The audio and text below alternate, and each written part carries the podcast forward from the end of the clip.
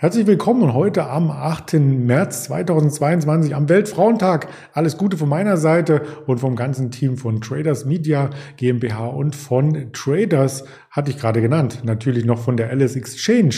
Mein Name ist Andreas Bernstein und wir schauen wieder auf spannende Themen heute.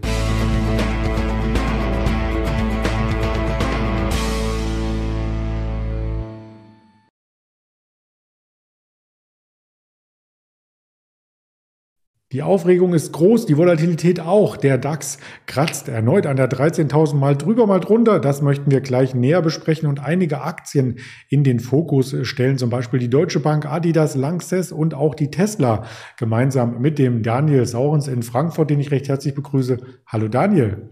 Hallo. Du hörst und siehst mich super, dann funktioniert technisch schon mal alles. Wir senden heute mal am Nachmittag, weil am Vormittag war es so hektisch, da konnte man sich ja im Grunde genommen nur noch um das eigene Trading kümmern, oder? Ja, genau. Und wir können natürlich ein freundliches Gesicht machen zum Markt und äh, freundlich rüberkommen. Äh, aber das äh, Marktumfeld ist natürlich alles andere als äh, freundlich. Und wir haben äh, heute ja, glaube ich, den zweijährigen Jubiläumstag äh, zu diesem Ausverkaufscrash zu Corona damals, also dieses Worst-Case-Szenario. Und äh, es ist jetzt das zweite Mal in zwei Jahren, dass man so, ich sag mal, von dem Börsengeschehen auch persönlich ja betroffen ist. Das ist ja was anderes, als wenn die Börse zum Beispiel crasht, weil es um Zinsgefahren oder so geht. Äh, bei Zinsen, sage ich mal ganz platt, sterben keine Menschen. Und hier geht es ja um, um Krieg und deswegen äh, macht es das persönlich auch ein bisschen schwieriger, die Marktlage zu beschreiben und da auch immer kühlen Kopf zu bewahren. Aber das versuchen wir natürlich und die Volatilität zeigt und auch die DAX-Bewegung heute Morgen, wie nervös äh, die Marktteilnehmer sind. Wir haben, wir haben, man muss es auch sagen, üble Zahlen, die durch den Markt geistern in Sachen Erwartung für den Ölpreis. Da spekuliert der ein oder andere schon über 200 oder gar 300 US-Dollar. Das wäre natürlich verheerend und ich war ja jetzt eine längere Zeit nicht in Deutschland äh, und äh, ich habe äh, morgen äh, tanken müssen. Und wenn man da eine 2,16 sieht für Diesel, dann fragt man sich schon, naja, welche Wellenrichtung Rezession schlägt das denn? Denn das, was du in den Tank füllst, kannst du natürlich nicht im Supermarkt ausgeben, an der Kinokasse oder sonst wo. Und da reden wir jetzt auch nicht mehr irgendwie über 10 oder 20 Prozent Steigerung, sondern mal ganz klar gesagt, vor 15 Monaten erinnere ich mich noch, ich glaube, ziemlich genau da war es, haben wir Diesel noch bei 1,05 getankt. Also da hat jemand 100 Prozent Preisaufschlag auf diesen zugegeben, damals auch extrem niedrigen Preis. Aber nichtsdestotrotz, ähm, das alles wird am Markt meiner Ansicht nach neben dieser grausamen Krise in der Ukraine verarbeitet, nämlich es wird verarbeitet, Rezession in Europa. Da werden wir technisch reinlaufen, Q4 2021, Q1 2022 und möglicherweise dann im Folgeschritt auch eine technische Re äh, Rezession in den USA. Ich glaube, auch das muss erstmal in den Köpfen ankommen. Und dadurch, dass im Moment alles wirklich in einer solchen Geschwindigkeit geht, ähm, die politischen Entwicklungen, die Entwicklungen auf die Realwirtschaft, dann Verwerfungen wie bei Nickel, bei Weizen, bei Rohöl, das das kriegt man als Händler gar nicht so schnell äh, verarbeitet und gedreht. Und all das prasselt jeden Tag auf den Markt ein. Ja, und deswegen hast du dann Bola oder wie heute früh 500 Punkte Sprünge mal eben schnippst mit der Hand in, in einer Dreiviertelstunde gefühlt. Und ähm, das könnte uns noch eine ganze Zeit erhalten bleiben. 50er Bola war ja fast heute früh der Fall. Also das sind schon äh, heftige Levels. Ja, deswegen der VDAX hier im Hintergrund in der Präsentation läuft mit nochmal 3,3 Prozent nach oben und der hat sich auch seit, wenn man ein Jahr zurückblickt, verdoppelt. Im Tief waren wir ja sogar knapp über der 15, also da von dem Stand aus sogar verdreifacht. Das große Bild bleibt also weiter schwach. Wir sehen zwar immer mal dynamische Erholung wie heute Morgen, mal ganz schnell 400 Punkte nach oben zur Xetra-Öffnung, aber da wird auch die Hälfte schnell wieder abverkauft. Die Stimmung ist, man kann es nicht anders sagen, mies, wenn ich mir den Fear Creed Index anschaue, der ist ja fast bei Null. Genau, der ist fast bei Null. Das sind auch äh, bei Corona war ja mal war an einem Tag ja mal Intraday bei 1. Ja. Ähm, von 1 bis 11 ist nicht mehr weit, wenn man weiß, dass diese Spanne ja bis 100 geht. Und wir haben bei Feingold Research ja auch einen Indikator, der unter anderem den Fear and Greed mit einbezieht. Äh, und bei uns äh, ist das antizyklische Signal ganz klar mittel- bis langfristig jetzt auf ganz klarem Eindecken und selektiv äh, Aktien zukaufen. Auf keinen Fall jetzt nochmal schmeißen. Das Problem ist natürlich, das heißt mittel- bis langfristig. Auf der kurzfristigen Sicht weiß man nie genau, wie weit die Exzesse nach unten gehen. Ich kann da nochmal das Beispiel des Corona-Crashs von 2020 rauskramen. Wir waren damals auch bei 10.000 Punkten, sehr, sehr bullig schon. Nichtsdestotrotz war es anderthalb Wochen später so, dass der Markt bei 8200 mal intraday angeklopft hat. Drei Monate später konnte man sagen, 10.000, wunderbares Einstiegsniveau, warst du 20 Prozent ziemlich zackig vorne. Also man muss sich, so finde ich zumindest in diesen Märkten, sukzessive bewegen. Das heißt, auf dem Weg nach unten baue ich erstmal Absicherungen ab. Dann gehe ich in Cash und dann investiere ich dieses Cash, so tun wir es zumindest, Step by Step. Und im Moment gibt es da ja vielfältige Möglichkeiten. Wir haben ja gleich noch ein paar Aktien, die wir noch zeigen, mhm. äh, wo es auch um das Thema Dividende geht und wo man auch sieht, Mensch, es gibt mittlerweile in Europa und auch im DAX viele, viele Aktien, äh, die auch aus Dividendensicht äh, attraktiv geworden sind, weil sich die Kurse einfach dramatisch nach unten bewegt haben. Hm. Da muss man nicht unbedingt nach Dividendentiteln schauen, sondern nach denen, die in den letzten Tagen am stärksten gefallen sind. Die kommen nämlich, sobald es einen kleinen Rebound gibt, auch wieder überdimensional stark nach oben. Da haben wir als erste Aktie die Deutsche Bank mitgebracht.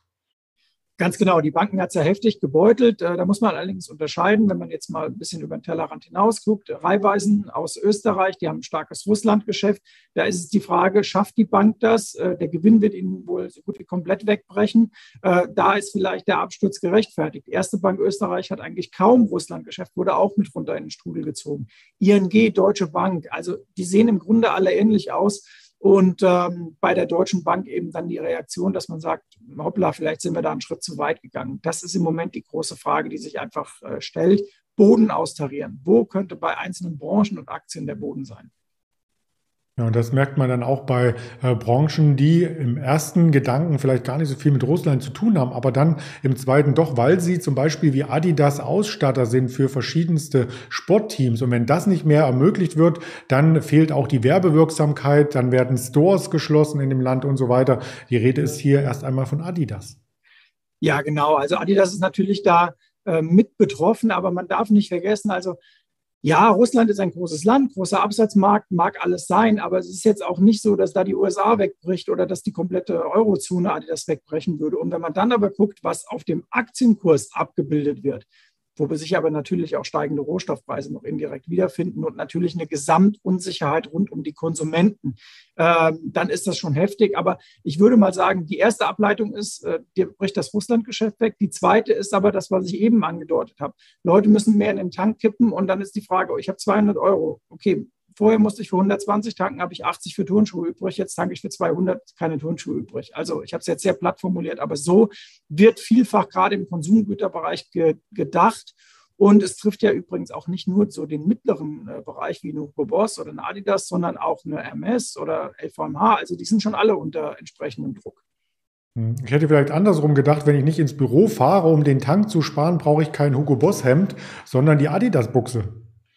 Ja, oder geh vielleicht im Wald laufen. Ja, das ist natürlich auch, äh, auch korrekt. Ja, stimmt. Ja, aber wir wollen es nicht ins äh, Lustige ziehen, wenngleich es zu ernst und zu düster soll natürlich die Finanzmarktberichterstattung hier auch nicht rüberkommen. Lanxess sieht vom Chart her sehr düster aus, aber da haben wir gleich auch eine positive Meldung, die damit einhergeht. Genau, Lanxess hat äh, positive Meldungen zu bieten, aber auf dem längerfristigen Chartbild vor allen Dingen auch zu bieten, dass man sieht, diese Aktie bewegt sich fast auf das Corona-Tief zu.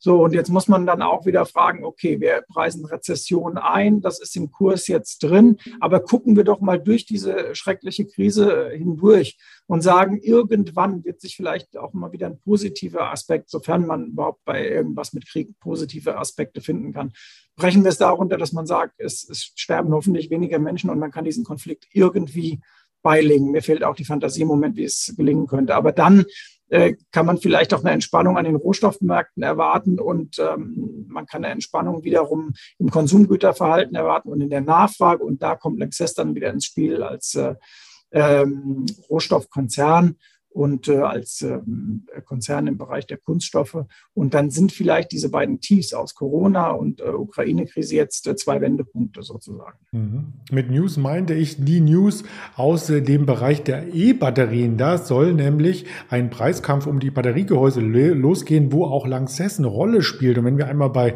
E-Mobilität sind, da ist der Blick zu Tesla, zumindest von mir aus Potsdam, gar nicht so weit, denn in Grünheide wurde die Produktionshalle eröffnet. Jetzt ist die große Frage, ist das ein großer Sprung in die richtige Richtung oder ist das eher etwas, äh, wo man die Hände über den Kopf zusammenschlagen muss, weil es langfristig schlechte Auswirkungen aufs Gesamtklima hat?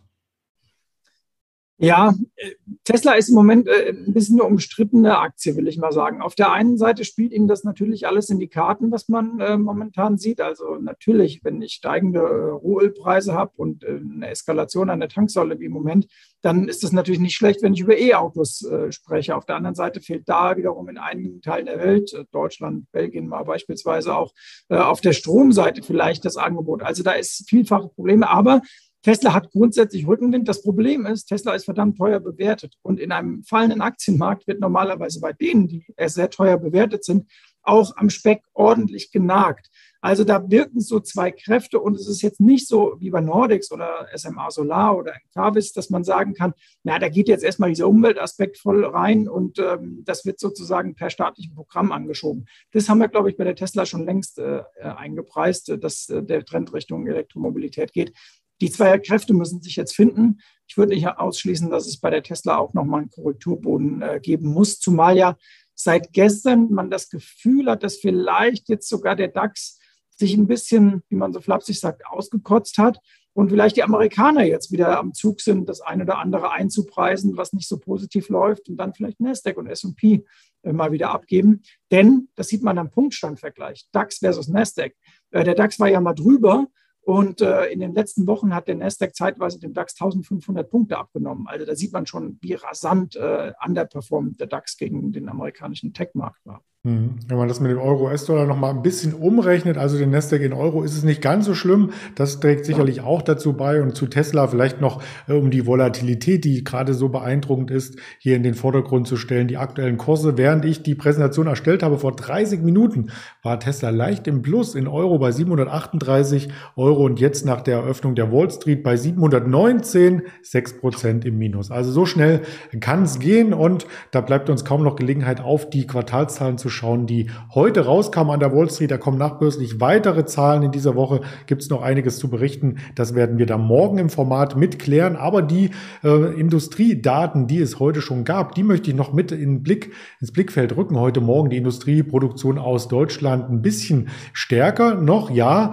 aber nicht mehr so, wie es äh, vorab erwartet wurde. Der Beschäftigungsindex unverändert aus der Eurozone und jetzt die Handelsbilanz auch ein bisschen schwächer in den USA. Da spielt also Export, Import komplett hier mit rein. Ja, diese Information gibt es, wie gesagt, auch dann morgen wieder im Marktgespräch mit einem Händler der LS Exchange, dann auf YouTube. Informationen währenddessen auf Twitter, Instagram, Facebook. Man sieht es hier und das Gespräch haben wir aufgezeichnet mit dem Daniel Saurens gerade und publizieren das in der nächsten Stunde auf dieser Spotify, Apple Podcast und Amazon Music. Dann wünsche ich dir in dieser volatilen Zeit das richtige Händchen, das ordentliche Risikomanagement und vor allem, dass es uns allen gesund weiter gut geht. Genau, hoffen wir das Beste und äh, bis die Tage und vielleicht am Wochenende zu unserem kleinen Spezial. So machen wir das. Dankeschön. Bis dann. Ciao. Tschüss.